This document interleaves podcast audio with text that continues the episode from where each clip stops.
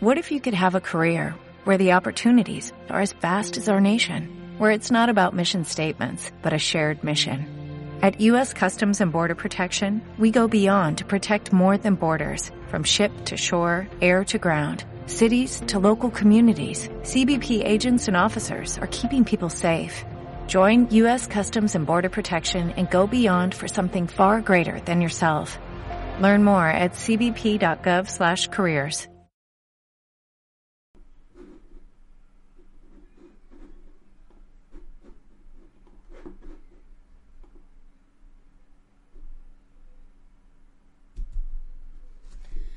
Ama de corazón y cuando te cueste, ama de oficio.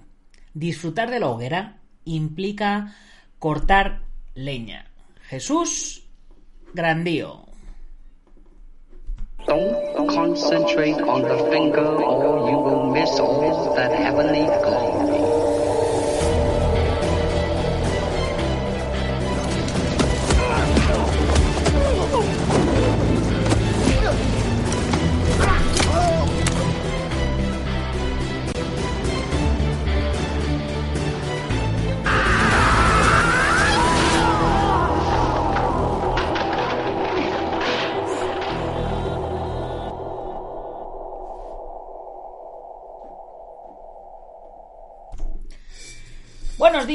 Buenas tardes o buenas noches, dependiendo de dónde nos estéis viendo o oyendo. Soy Nacho Serapio, fundador de Dragon.es y te doy la bienvenida a una nueva edición de Dragon Magazine, tu programa de artes marciales y deportes de contacto. A ver que tenemos por aquí un poquito más de luz. A ver, por aquí, ahora sí, ahora sí. Bien, lunes 28 de septiembre de 2020, las 21.010 según el horario español y aquí seguimos de nuevo al pie del cañón como cada semana con nuestro programa de artes marciales y deportes de contacto. Y este fin de semana, menudo fin de semana, menudo titular, Juan Espino, dame más, decía el tío, dame otro. En fin, el programa de hoy, como no podía ser de otra manera, se lo dedico a todos los que pasasteis la noche viendo la velada de UFC esperando por la peleita de Juan Espino y por supuesto también se la tengo que dedicar a todos los que participaron este fin de semana en el Campeonato de España de Kempo que se realizó eh, este año en Guadalajara mm, bajo unas circunstancias eh, bastante, bastante especiales. De hecho, el primero que ha saludado, por supuesto, Wellington, Kempo Karate Lanzarote, un saludo para ti también, campeón de España que quedó este fin de semana.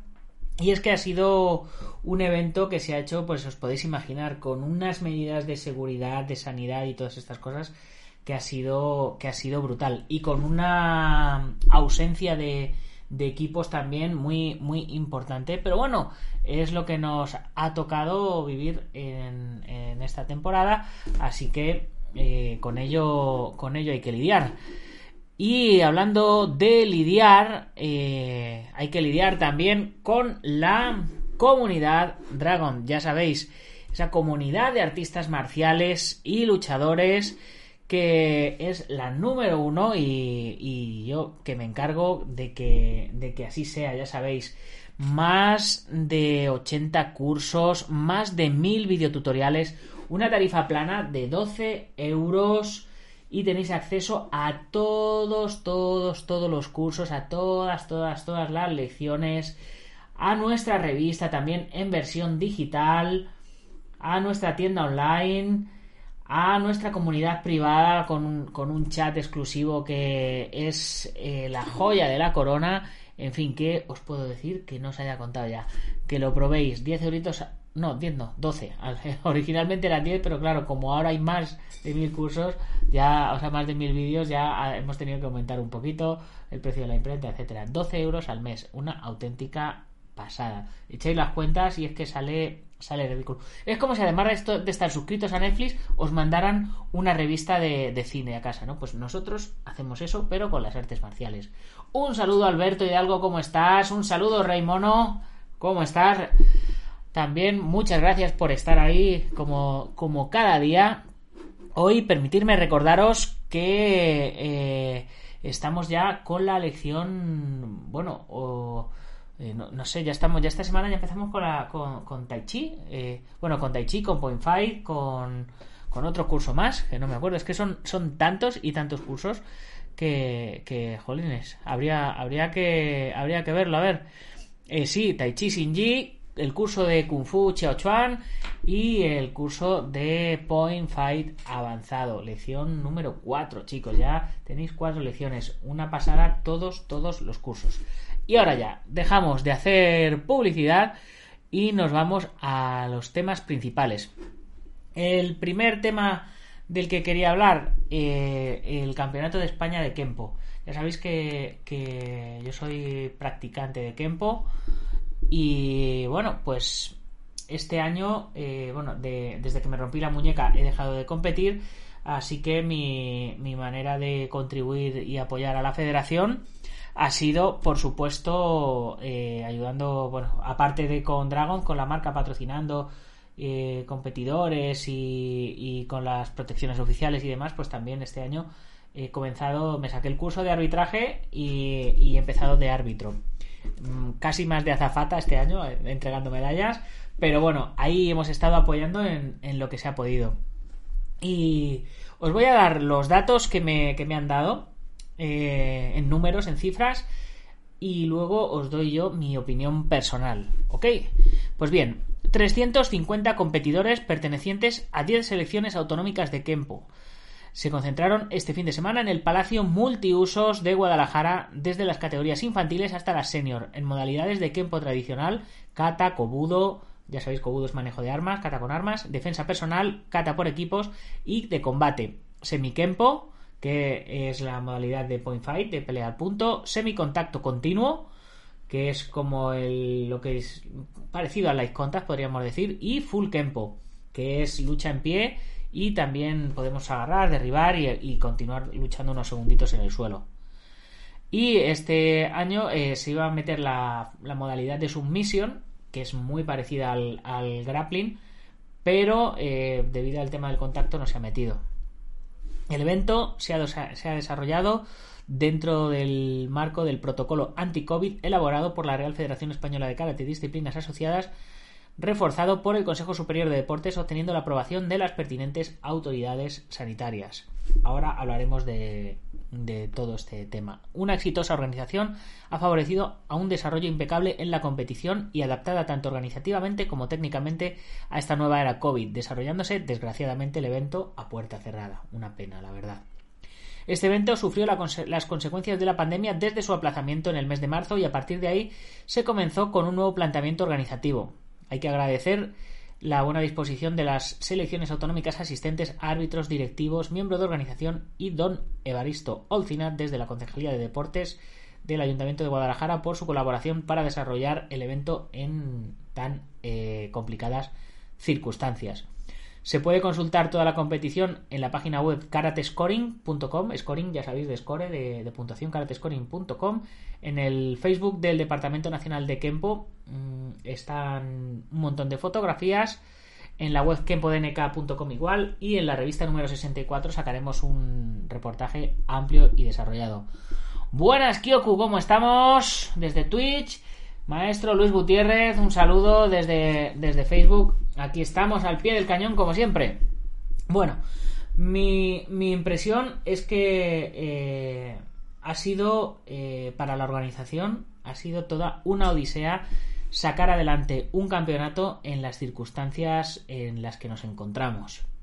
Se han tomado mm, todas las medidas habidas y por haber y, y, las que se han inventado aparte, ¿vale? Eh, era muy difícil eh, poder eh, tanto organizarlo como que los, que los equipos pudieran venir. De hecho, se han echado en falta varias comunidades autónomas, muchos equipos importantes, muchos competidores importantes que, bueno, pues han, no es que hayan priorizado, es que cada, cada, persona tiene sus circunstancias y hay que entenderlo. Pero bueno, el, el departamento de Kempo ha hecho, ha hecho un esfuerzo muy grande y un protocolo anti-COVID espectacular. Eh, ha tenido que ser a puerta cerrada, evidentemente.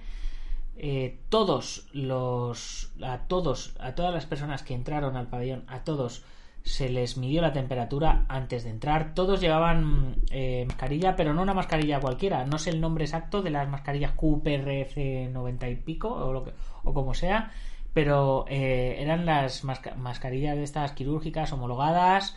Eh, de las que vamos, de las que toses y te rebota, no, se sale para afuera. y el que no tenía, la organización se la, se la proveía. Todos los competidores compitieron con, guantes en la categoría de combate. O sea, nada más entrar, eh, tenías que eh, pisar, te medían la temperatura, pisabas en, en, el, en, el, líquido este que hay en el suelo, luego pisabas en otra alfombrita para, para secar los pies. Y. Ah, las mascarillas son N95, ¿no? Y luego te echabas el gel hidroalcohólico en las manos y ya habías pasado la primera, la primera barrera de, temperatura, de geles, de mascarillas, etcétera, etcétera. Luego todos los competidores estaban en un pabellón anexo, separados eh, por comunidades y tal, por, por, grupos, para intentar no mezclarse. Y para entrar al tatami, nuevamente los competidores tenían que pasar por, tenían que meter los pies en la zona esta de gel hidroalcohólico, luego secárselos, gel hidroalcohólico en las manos y volver a pasar a la zona de competición. Una vez que competían en la modalidad de catas, salían por otra zona, la zona de desinfección, podríamos decir, para no volver a, pasar por el mismo sitio y así se, se fueron haciendo todas las categorías. Las categorías de combate eh, llevaban, llevaban guantes también eh, de, de, látex o vinilo o lo que fuera. Y, bueno, sí, como dices Chingo de Mecos, Dios mío, santísimo, si la vida va a ser así de ahora en adelante, que me encierren en un manicomio. Yo opino lo mismo. Eh, el Sijan Marín y yo organizamos todos los años la batalla de Toledo, un Open multiestilos y demás. lo hacemos en el mes de febrero y este, y este año posiblemente no lo vamos a hacer porque no queremos hacerlo con todas estas medidas, queremos hacerlo como lo hemos hecho siempre. Y si tenemos que esperar uno o dos años, pues esperaremos uno o dos años y luego eh, continuaremos. Ya están los trofeos preparados ya está todo listo. Lo único que esperamos es que se calme todo este problema del, del COVID. Pero la vida sigue y hay que, y si se quiere seguir trabajando y haciendo deporte, pues hay que, de momento hay que tomar esas medidas. También en la parte del medallero, donde, donde me encontraba yo, que entregando las medallas a la gente, eh, las medallas eh, se les entregaban en un cojín, o sea, íbamos con un cojincito y ellos mismos cogían la medalla y se la, y se la ponían, ni siquiera hacíamos el gesto de, colocar la medalla. Todo lo más posible para, pues eso, el, respetar la distancia social, el respetar todo lo que, todo ese tipo de cosas. Donde no se respetaba la distancia era en combate, pero claro, eh, pues ya la gente iba iba protegida, iban con su mascarilla. Tener que hacer combate con mascarilla era horrible. O sea, ver a los chavales que se asfixiaban por el tema de la mascarilla, porque además tampoco han tenido mucho tiempo para, para preparar para preparar la competición. Pensar que que es el primer campeonato de la temporada y estamos en septiembre. La gente apenas, los que, los que han querido, pues han tenido que entrenar por su cuenta en, julio, agosto y demás. Mascarilla con bucal, efectivamente, Kyoku, mascarilla con bucal, agüita. Y luego, claro, pues todas las protecciones con su gel hidroalcohólico, bueno, pues todo lo que se ha podido. En full campo, que, que se pelea, se coge y se derriba, eh, y luego se te sigue trabajando en el suelo, la parte de suelo se suprimió, simplemente se cogía y se derribaba. Y en las modalidades de defensa personal, ahí sí que se tocaban, pero claro, eh, pensar que son gente que entrena todos los días juntos. Sería muy hipócrita de gente que se está viendo todos los días entre semana entrenando juntos, no dejarles hacer una coreografía de lucha eh, que, ya la están haciendo juntos, ¿no? Y, y, bueno, pues fue. El evento salió perfecto. O sea, dentro de todas estas medidas, el evento se hizo en tiempo y se hizo en hora. Se, echaron de menos a muchos competidores, como digo, pero eso también ha abierto la puerta a competidores nuevos y a nuevos campeones, así que eh, el año que viene pues los antiguos campeones tendrán nuevos campeones que batir. Se ha abierto la puerta a que nuevos competidores puedan entrar en la selección española de Kempo, etcétera, etcétera. En fin, creo que, que bueno, la gente que ha tenido el valor o el coraje o, las posibilidades de competir en esta ocasión y han apoyado a la federación, pues merecen su sitio si se lo han ganado. ¿Por qué? Porque han sido los mejores este año. Así que es lo que es lo que hay. Bueno, chicos, pues esto a nivel de Kempo. Y ahora vamos a hablar de nuestro amigo eh, eh, Juan Espinó, el guapo. ¿Hasta dónde puede llegar el guapo Juan Espino en UFC? De momento, 2 de 2. La espera de Juan Espino fue muy larga para regresar al octógono, ya que desde la que ganó en la temporada 28 de Ultimate Fighter en noviembre de 2018 no había podido pelear debido a una lesión en la mano derecha, pero en UFC 253 encontró el escenario perfecto para salir victorioso con una preciosa sumisión sobre Jeff Hughes. La contienda fue dominada totalmente por el guapo, quien mostró su fortaleza una y otra vez cargándose al estadounidense y derribándolo sin parar, terminando habitualmente en posiciones que le ayudaron a poco a poco sentar las bases de su triunfo. Pasada la primera mitad del primer round, teniendo el control lateral, Juan envolvió a Hughes en un scarf hold al que no pudo responder y terminó rindiéndose, decretando así la victoria a los 3 minutos con 48 segundos. Ha sido un largo camino superar la lesión y yo quiero estar en la mejor empresa del mundo y aquí estoy, comentó Espino al finalizar la contienda. Con 39 años después de esta actuación, el Gran Canario se ha ganado como mínimo seguir siendo parte de la cartelera preliminar de los eventos UFC. Aunque la próxima prueba, sin lugar a dudas, quizás sea ante un rival con mayor pedigrí y quién sabe si en la cartelera estelar. Y yo chicos, que me alegro. ¿Qué, os puedo decir? Me alegro un montón. Me alegro un montón por, por Joel Álvarez y me alegro un montón por, por Juan Espino, porque se lo han currado muchísimo. Y Juan, Juan se lo ha currado mucho. No le conozco en persona, le escribí por el Instagram el otro día, pero claro, ya estaba camino de, de Abu Dhabi y todo esto y fue, y fue imposible eh, responder. Eh, supongo que tendrá miles de, mensajes, así que a ver si consigo que responda y le hacemos una entrevista y le hacemos una portada en la revista y todo porque se lo merece. Como dice QQ, es top 10 como mínimo. A ver si ahora se portan bien las lesiones y peleamos a menudo. Saludos, maestro Juan Martín desde Argentina. Y vamos a pasar a la siguiente noticia que nos ha llegado a la redacción. A ver, a ver qué tenemos por aquí. Sí, si es que es que la UFC no sabe quién ha pillado. Sí, no, no, no. Yo creo que sí lo saben, hombre. Es una Juan Espino es una leyenda de, la lucha, pero bueno, vamos a ver si realmente lo saben o no lo saben. Siguiente noticia. Dana White reveló que UFC está mirando nuevos guantes para evitar lesiones oculares. El presidente de UFC reveló que UFC está mirando guantes alternativos para evitar lesiones oculares. En casi cada cartelera hay situaciones donde un peleador se le pasa a llevar al ojo. El tiempo en recuperarse es considerable y a veces no puede seguir peleando. Como también causar desventajas en ciertas peleas, como la revancha de Steve Miocic y Daniel Cormier. En algunas instancias, el ojo queda muy dañado y la pelea no puede continuar. Esto sucedió en la primera pelea entre Jeremy Stephens y Jair Rodríguez. En la cartelera del sábado, eh, pasado, el problema fue motivo de conversación nuevamente. Donald Cerrone fue víctima de piquetes a los ojos en su pelea frente a Nico Price. A pesar de que Price no lo hizo con mala intención, el referee le quitó un punto que le afectó en el resultado de la pelea y terminó en empate. Van tarde, ¿no? Dice Kyoku a, cambiar los guantes y mejorarlos, ¿no? Espera, a ver que voy a quitar esto de aquí. Ahí estamos. Bueno, ¿qué opináis vosotros del tema de los guantes? A mí los guantes de me gustaban mucho el modelo este que hizo Bruce Lee, que era realmente como unos guantes de boxeo que envolvían casi todos los dedos. Es que Bruce Lee fue pionero en muchísimas cosas. Lo que pasa claro, a lo mejor llegando tanto a los dedos no permite el agarre tan, tan bueno como, como tienen estos guantes. Pero claro, eh, también eh, no permite unas cosas y evita otras. Supongo que si entrara un factor diferente en el juego, como unos guantes diferentes, cambiarían las estrategias del juego también muchísimo. Le quisieron comprar el modelo que creó el entrenador de Justin Gage. Yo no he visto, no he visto esos, esos guantes, tendría que echarles un vistacito. Ya, luego, cuando termine el programa, ya googlearé un poco. A ver. A ver qué más noticias tenemos por aquí.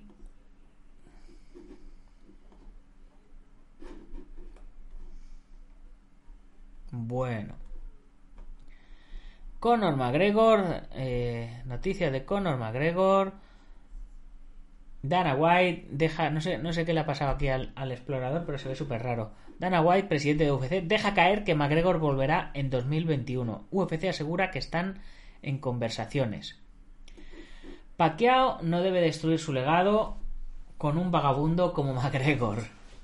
La primera vez que McGregor se retiró de UFC en 2016 después de caer ante Nate Diaz eh, para regresar en UFC 202 y vengar aquella derrota, luego se encaró a Eddie Álvarez, después organizó el gran negocio de su vida, se marcha por segunda vez. Mm, no sé, no sé, yo a mí me, cansa, me cansa mucho este, este tema. Así que, con vuestro permiso, me lo voy a saltar. ¿Vosotros qué pensáis? ¿Que, están realmente en, negocios? ¿Que va a volver? ¿Que no va a volver? Mm, nada más que nada, no meter los deditos en los ojos. Si es que los de Pride ya eran buenos, volverá. Bueno, noticias nacionales. Eh, AFL Valkyrias reúne en Barcelona al mejor arte marcial mixto femenino de Europa. Bueno, ya sabemos que Fran Montiel se le ocurra muchísimo. Vamos a ver la noticia. AFL Valkyrias el primer evento exclusivamente femenino de artes marciales mixtas en Europa llegará el próximo 10 de octubre, por fin, en San Adrià de Besós. El pabellón Marina Besós acogerá una velada en la que las luchadoras de todo el mundo competirán por el título que fue aplazado en marzo por la pandemia del coronavirus. De la mano de AFL y con el apoyo del Ayuntamiento de San Adrià de Besós, el evento contará con la presencia de 400 personas como público en las gradas del pabellón gracias al visto bueno de las autoridades sanitarias. Eh, Kyoku, que si no hablo de Adesanya no puedo hablar porque no lo he visto y, no quiero, que, me, hagas spoiler, ¿vale?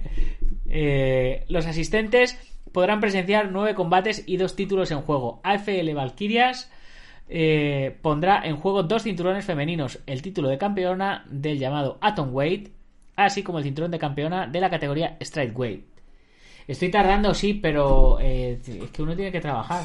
Eh, estuve, el, estuve el fin de semana en el campeonato de Kempo y, bueno, ¿qué te voy a contar? Luego te lo cuento cuando acabe el programa, pero no he podido, no he tenido tiempo. Eh, el combate principal se disputará en la categoría de Strawweight, enfrentando a la francesa Audrey Kerouch contra la italiana veterana del Cage Warrior y Tanwine Contender Series, Nicole Disegni, quien también recibe el apodo de Eden Bongel por ser modelo de Suicide Girls. Si fue Luis Henry Wancha, saludos. ¿Qué tal? ¿Cómo estamos por allí, por Colombia? A ver si os devolvemos ya al maestro Tavares, que le tenemos aquí secuestrado. El segundo cinturón que se disputa es el del Atomweight, que enfrentará a la brasileña Emily Mota, imbatida hasta la fecha contra Rita Marrero, campeona de España de kickboxing y su campeona de España de boxeo amateur. Quiero llevarme el cinturón a casa. Pienso en hacer una gran pelea para que la gente me recuerde cuando se refieran a las MMA femeninas. He estado esperando este día desde hace mucho tiempo. Tengo mucha curiosidad por ver el resultado de mi progreso dentro de la jaula y estoy seguro de que ese día marcará mi carrera para siempre, declara la mota. Y la velada se va a poder ver en fite.tv. Así que chicos, hay que apoyar a las MMA nacionales y hay que ver AFL Valkyrias. Si podéis ir, eh, pues ir, que hay 400 entradas. Yo creo que se las van a quitar de las manos eh, si es que no están vendidas ya todas. Pero bueno, vamos a la siguiente noticia que tenemos por aquí. A ver.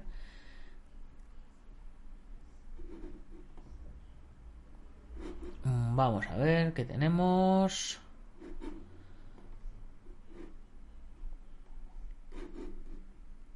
A ver, a ver, a ver, por aquí ya se me, se me van muchas... Ah, mira, judo.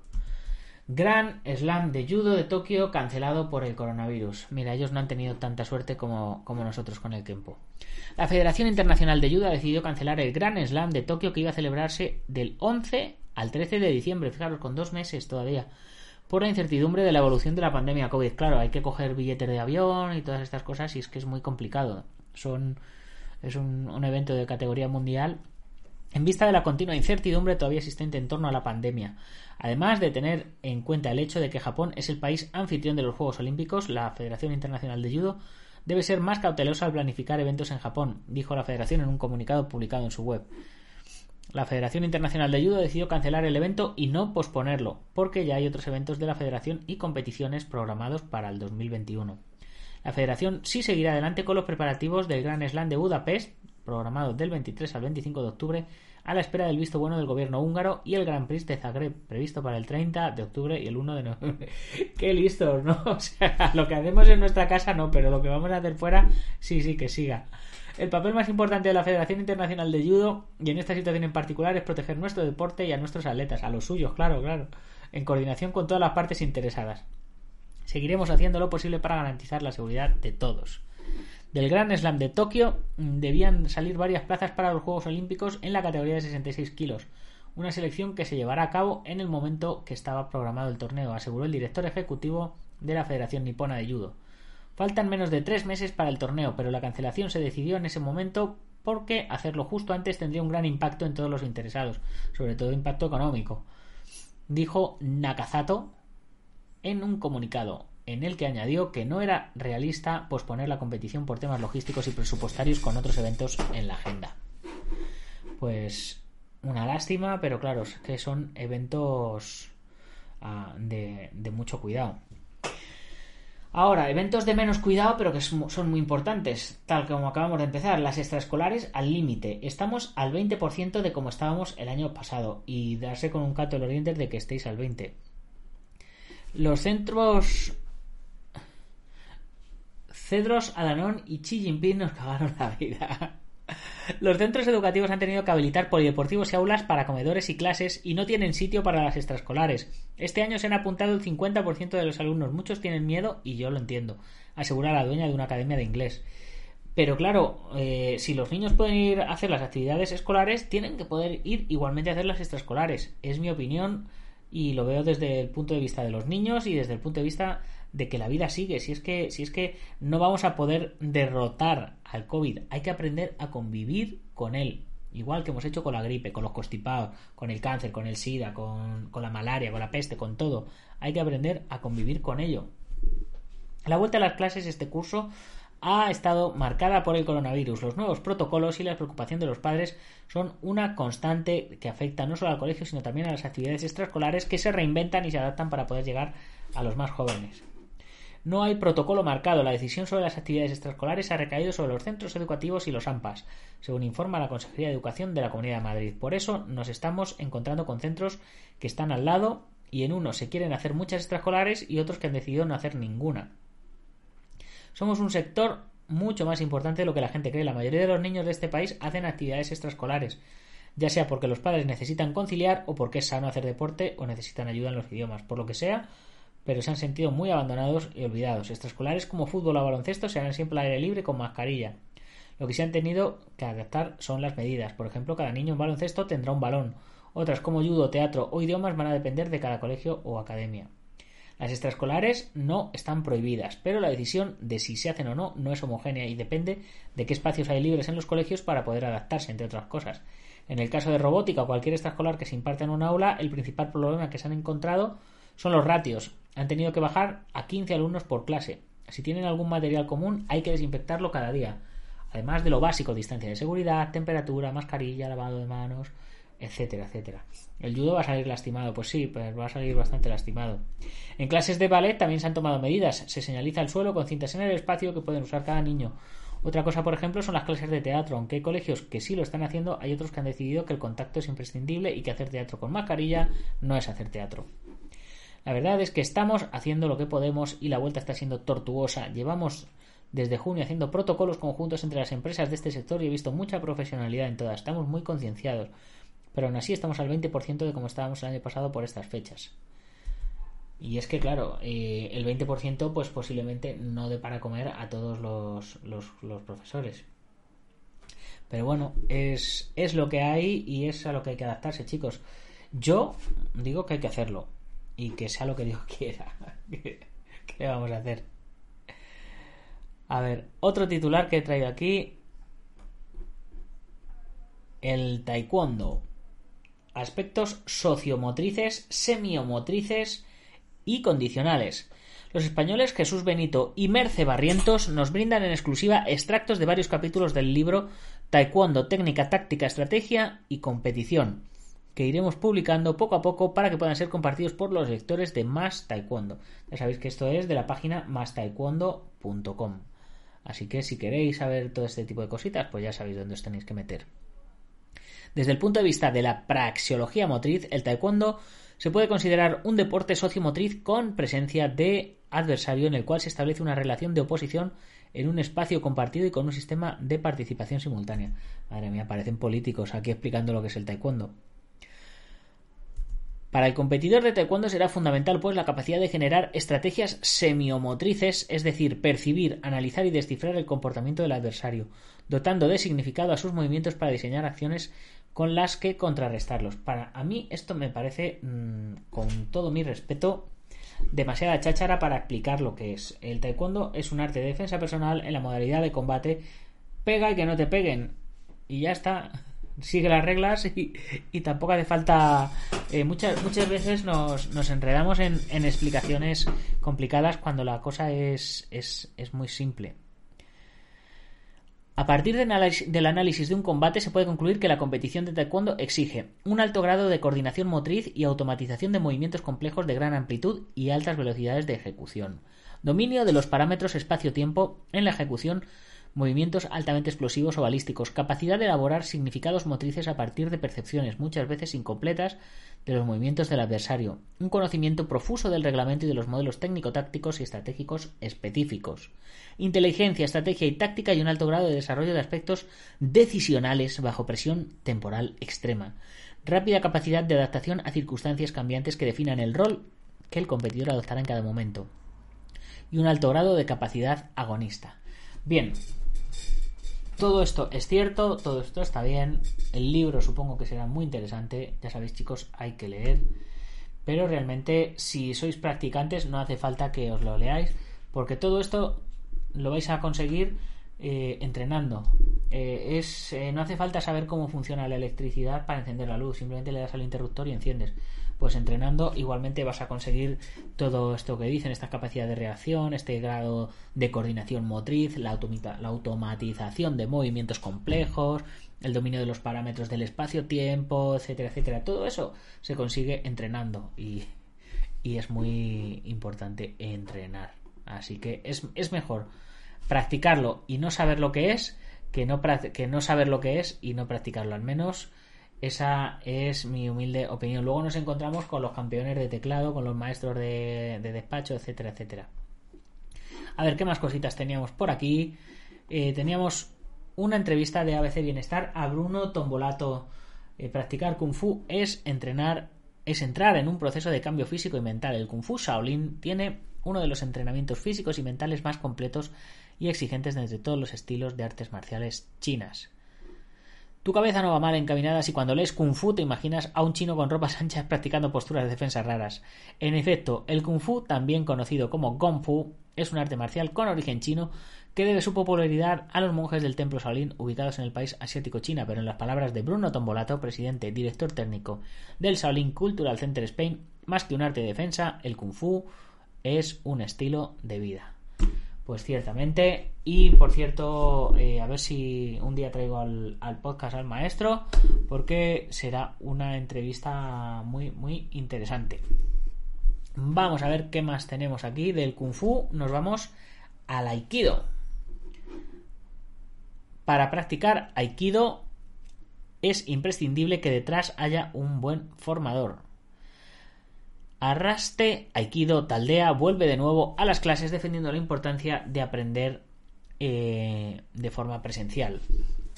Y volvemos nuevamente a temática COVID. La expansión del COVID ha condicionado muchos aspectos de la vida. Los diferentes equipos deportivos de la localidad, eh, que esto es del diario vasco, eh, a ver, los diferentes equipos deportivos de la localidad, tras el parón provocado por el COVID, han reanudado su actividad y en esta ocasión el Aikido comienza con sus nuevas clases.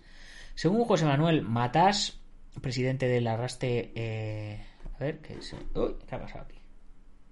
Según José Manuel Matas, presidente de Arraste Aikido Taldea y maestro de este arte, la importancia del Aikido trasciende al arte marcial en sí y tiene mucho que ver con su filosofía y con la forma en la que se enseña. Cualquier arte marcial tradicional puede ser de ayuda, pero lo importante es quién lo da. Se requiere una persona que esté bien cualificada y bien formada en todos los aspectos. En Arraste Aikido Taldea trabajamos, los, trabajamos formadores con experiencia que sabemos transmitir los beneficios de este deporte. No hay arte marcial malo. Lo verdaderamente importante es quién y sobre todo cómo se imparten las clases. Y yo digo aún más. Si no tienes maestro y quieres empezar a practicar, empieza. Aunque lo hagas mal, es mejor hacerlo mal que no hacerlo. Maestro Juan Galván, ¿cómo estás? Eh, te manda saludos desde Colony, Texas. Eh, estupendo, maestro. A ver si un día, eh, si esta hora no te viene muy mal, a ver si un día te hago una entrevista para el programa por Skype y, y nos saludamos y me cuentas cómo estáis viviendo el, el arte marcial allí en Estados Unidos, en Texas, con, con todo esto de, del COVID, que sería muy, muy interesante ver lo que hay al otro lado allí en Estados Unidos. Venga, vamos a, a, la siguiente noticia que tenemos por aquí. Ya le hemos hecho un poquito de publicidad. A ver, ahora noticia de la voz de Argentina. Jamal Murray, el héroe de Denver. A ver si, si conseguimos que se vea algo.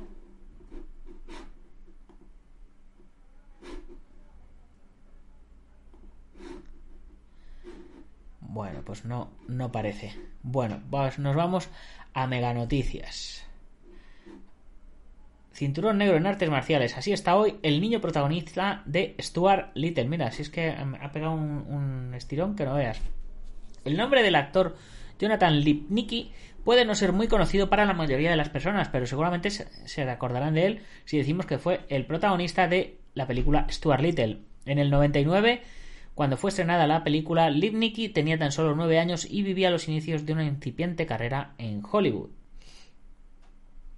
Su carrera tras Stuart Little previamente había participado en la película Jerry Maguire, luego tuvo apariciones en El pequeño vampiro, Stuart Little 2 y Minicampeones película con la que compartió pantalla con varias estrellas de la NBA. Tras esas películas, sin embargo, su carrera como actor no fue la misma, ya que ha continuado participando en producciones de cine y televisión, pero sin presupuesto y la repercusión mediática de las que protagonizó en su infancia.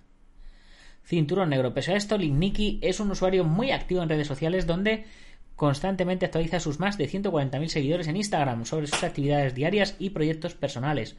A sus 29 años, madre mía, ya han pasado 20 años. Además de actor, también se desempeña como productor y uno de sus pasatiempos favoritos es la práctica de artes marciales y deportes de contacto como Jiu-Jitsu brasileño y Muay Thai en los que es cinturón negro. Toma ya. En otros aspectos de su vida personal, Limniki ha colaborado con organizaciones de investigación del cáncer de mama, diabetes, quiropraxia y defensa personal y defensa de los derechos de las mascotas.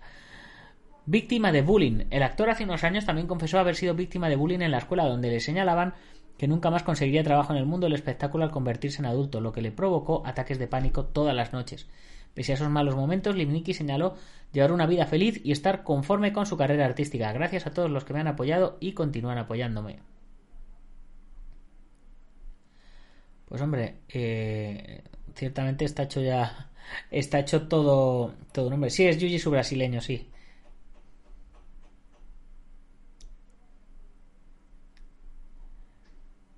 Pues eh, enhorabuena al, al muchacho. Y ahora vamos a ver, eh, seguimos hablando un poquito de cine antes de irnos. 10 eh, curiosidades que no sabías de Blade. Y es que la sexta pone hoy Blade, una de los clásicos de los 90 y que fue una de las películas que hizo que la, que la Marvel en cine empezara a petarlo hacia arriba gracias a Blade. Y bueno, pues de hecho eh, habrá, que, habrá que echarle un vistazo. Pero bueno, eh, esta noticia es del 23 de septiembre, así que la peli ya la han echado, pero bueno, seguramente estará, estará en un montón de plataformas. Pero a mí me han entrado ganas de volverla a ver, la verdad. Dainer J, ¿cómo estás? Un saludo desde YouTube. Blade vuelve a estar de moda gracias a la sexta, dicen. Esta historia de Chupasangre es un clásico ya dentro de las superproducciones comerciales de los 90, convirtió en el número uno durante el fin de semana de su estreno y transformó a Wesley Snipes, su protagonista, en una leyenda. Su éxito dentro y fuera de Estados Unidos dio como resultado dos secuelas, una dirigida por Guillermo del Toro y otra por David S. Goyer una serie de televisión de 2006, otra de animación japonesa en 2011, todo un prodigio del marketing que anticipó en cierto modo en graso la máquina de producción de Marvel que a partir de Blade se convertiría en una de las más prolíficas del cine. Hoy, con motivo de recuperar este clásico, os contamos 10 curiosidades de la película que seguramente no conocíais. ¿Veis? Lo he dicho yo, lo he predicho, digo, a través de, a partir de Blade, eh, pegaron el, el pepinazo. 1. Había más candidatos, además de Wesley Snipes. Entre ellos, Denzel Washington y Lauren Fishburne. 2. Abraham Whistler fue un capricho del director de Marvel. El mentor de Blade fue introducido por primera vez en el universo Marvel en la serie de televisión de animación del 94 Spider-Man. Gustó tanto en los estudios de Marvel que al CEO de por aquel entonces Joseph Calamari pidió incluir el personaje en la trama principal de la peli. Chris Christopherson, un compositor de renombre. El actor que da vida a Whistler se llama Chris Christopherson y es uno de los compositores y cantantes de country más famosos de los Estados Unidos. Formó parte junto a Johnny Cash, Waylor Jennings y Wayne Nelson del grupo The Highwaymen. Stephen Dorff no iba a aparecer. El personaje de Deacon Frost no, iba, no, iba, no lo iba a interpretar Stephen Dorff, sino Jet Li. Toma ya. Lamentablemente, el actor y maestro de artes marciales chino prefirió embarcarse en el rodaje de Arma Letal 4, donde interpretó a Washington, dejando así el camino allanado para que Dorff se hiciese con el papel. Pues Li lo hubiera petado también en esta. Lo petó en Arma Letal 4 y lo petó ahí. De hecho, ahí fue en Arma Letal 4 fue cuando pegó el pepinazo en Occidente. Aitor Carrión, un saludo, ¿cómo estás? Una actriz de cine porno, de cine X, primer reclamo publicitario. Se nota que por aquel entonces Disney no estaba detrás de Marvel. Los productores sabían que Blade debía ser un éxito de taquilla, así que utilizaron cualquier reclamo que estuviese a su alcance para promocionar la peli. Por ello decidieron incluir a la exactriz de cine porno Tracy Lords en una de las secuencias iniciales de Blade. Aunque tenía un breve papel en el prólogo, durante la campaña de promoción de la película se vendió su aparición como si fuese una de las protagonistas. Y eso mismo voy a hacer yo con mi peli. El cameo de Stan Lee, que nunca existió. El plan original de Marvel, por aquel entonces aún no llevaba el nombre de Marvel Studios que hoy conocemos, era incluir uno de los famosos cameos de Stan Lee en la película. Iba a ser uno de los policías que entraban en aquella rave sangrienta después de descubrir el cuerpo decapitado de Queen, pero finalmente esta parte no se incluyó en el montaje final. ¿Qué actriz es? Eh, la que va a participar en la peli eh, no es ninguna actriz porno, pero hay muchos actores de renombre que van a hacer cameitos en la película Kyoko. Pero de eso ya hablaremos en otra ocasión. Wesley Snipes hizo Blade porque después iba Black Panther. Wesley Snipes era productor ejecutivo de la película además de actor. Marvel tenía grandes planes para él. Después de Blade iba a ser el protagonista de la adaptación de Black Panther que por aquel entonces planeaba el estudio. De hecho, Snipes ni siquiera estaba familiarizado con los cómics de Blade y se metió en el proyecto porque fue porque Marvel le había convencido de rodar varias pelis después. Finalmente, ya sabéis que pues que 19 años después lo hizo Chadwick Boseman. Que en paz descanse el hombre. Los ocho primeros superhéroes negros. Aunque Black Panther ha tenido mucho más reconocimiento internacional, Blade supuso la primera incursión real de los superhéroes negros en la gran pantalla. Eso no le gustó. Es, ah, eso le gustó a Wesley Snipes, que forzó para que Karen, el personaje de Wright, fuese también negra. De no ser por él, tendríamos una prota femenina bien diferente precursora del cine de superhéroes. Si hoy la industria de Marvel es tan potente es gracias al éxito que tuvo Blade, que sirvió como precedente de cómo una película de superhéroes debía atraer masivamente al público a las salas. Sin Wesley Snipes y compañía, todo lo que vino después podría haber sido muy, muy distinto o directamente no haber sido. Éxito de taquilla. La película costó 45 millones de dólares y solo en su primer fin de semana consiguió 17. Tras varios meses en cartelera consiguió hacerse con la friolera de 131 millones. Una auténtica barbaridad para la época. Y bueno, eh, nos vamos a ir despidiendo. Spawn fue primero que Blade, pero Spawn no es de Marvel. Spawn es de Image, de imagen.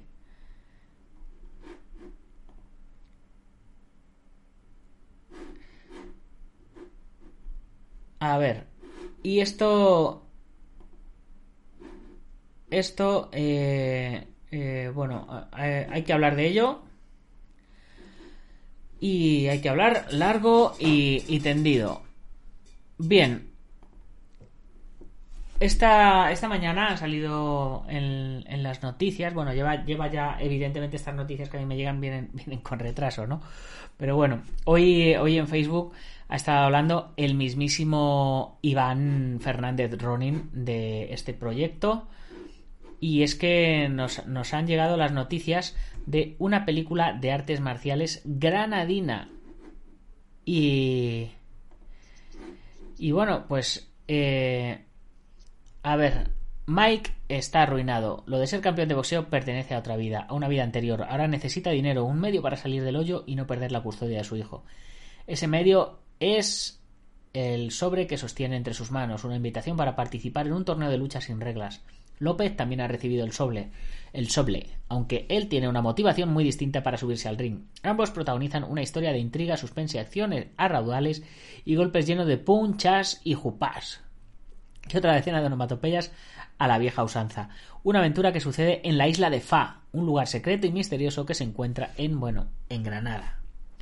A Juan Fran López es tan fácil verlo llevando pasajeros en su taxi como haciendo cine con su productora, ambas cosas en Granada, su tierra y su inspiración.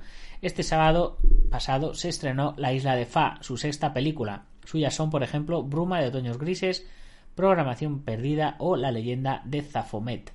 Puro entretenimiento que mezcla James Bond con Bruce Lee por rincones muy reconocibles de la provincia. El puerto de Motril, Sierra Nevada, el restaurante Los Cervezos de Monachil, el Palacio de Congresos, el pantano de los Bermajales, las calles de la capital, Churriana, Aledín. Granada sale muy chula, siempre sale chula. Hagas lo que hagas, la gente de aquí reconocerá los escenarios. Una maravillosa locura que pasa por ser, claro, la primera película de artes marciales rodada en Granada y la única. Granada es la isla de Fa, por supuesto, ríe Juan Fran López sentado en las escaleras del Palacio de Congresos. Junto a él están los actores Abraham Montufo y Ángel Navarro, con los que comparte protagonismo en la película. Y yo soy Mike, el bueno, dice Montufo. Y yo soy el malo, pero con buen corazón, bromea Navarro. Los tres hablan con orgullo de la película y del equipo, su otra familia. Aquí hay muy buenos profesionales, explica Juan Fran. En los créditos hay cerca de 200 personas, la mayoría de aquí de Granada, pero también de Málaga, Madrid o Valencia. La Isla de Fa es una película colaborativa rodada en 42 jornadas repartidas en seis meses, antes de que se declarara el estado de alarma. El estreno estaba previsto para abril, pero lo hemos tenido que retrasar hasta ahora. Estábamos deseando que la veáis, dice el director y añade, las artes marciales y el boxeo son disciplinas muy fotogénicas, desprenden poder visual, un poder que se consigue subiendo al ring auténticos campeones. El elenco de intérpretes se completa con Anais Ita, Lalo Aguayo, Esther Valverde, Jorge Onieva, Luis Fernando de Eribe, Charo Castellano y Enrique Muñoz. Mucho ojo con las chicas que vienen muy guerreras, están excepcionalmente maravillosas. Anaís, la heroína, también compite en el torneo, ya veréis.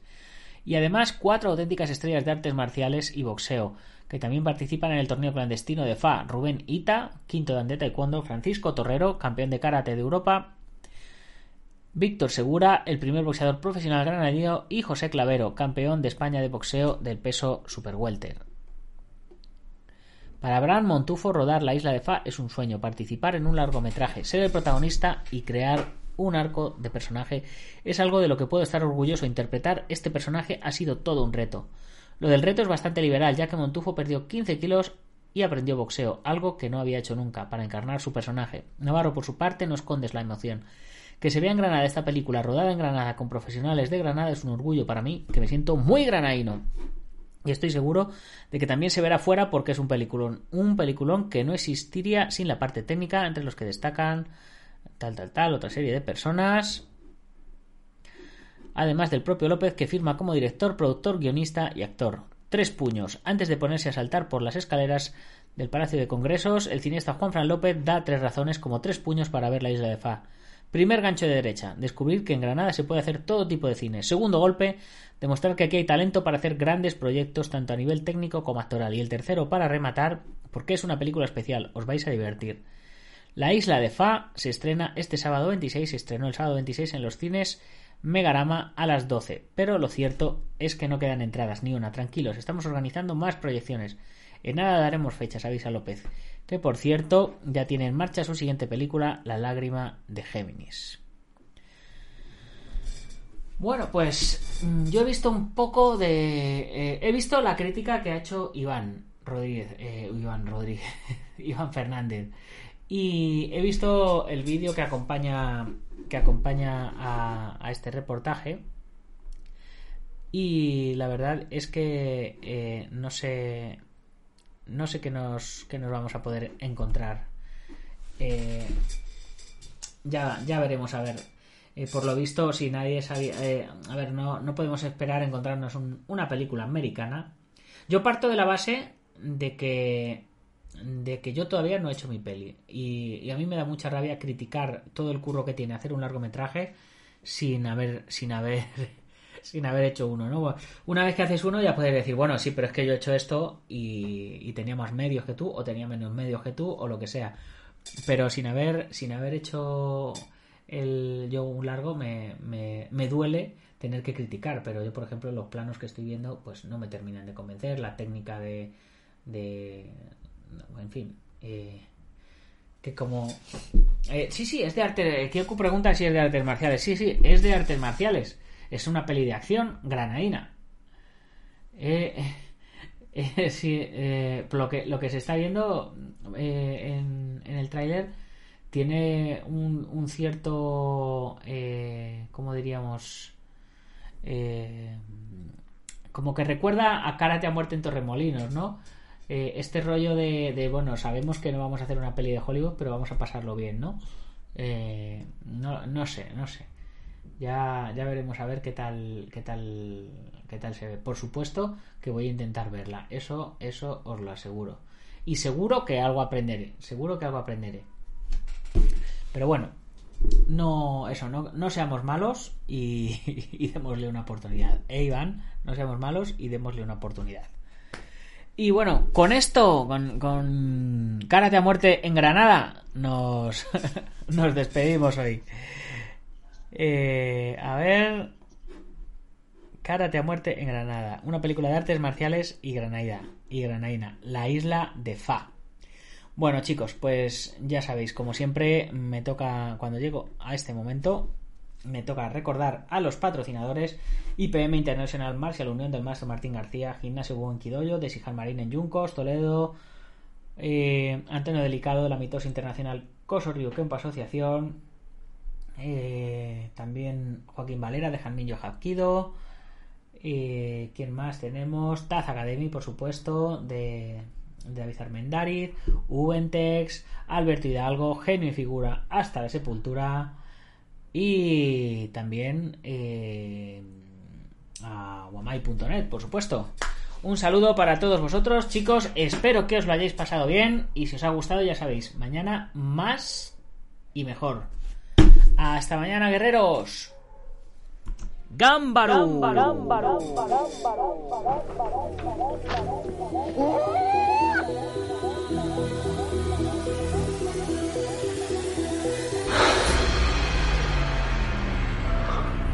Ya sé Kung Fu.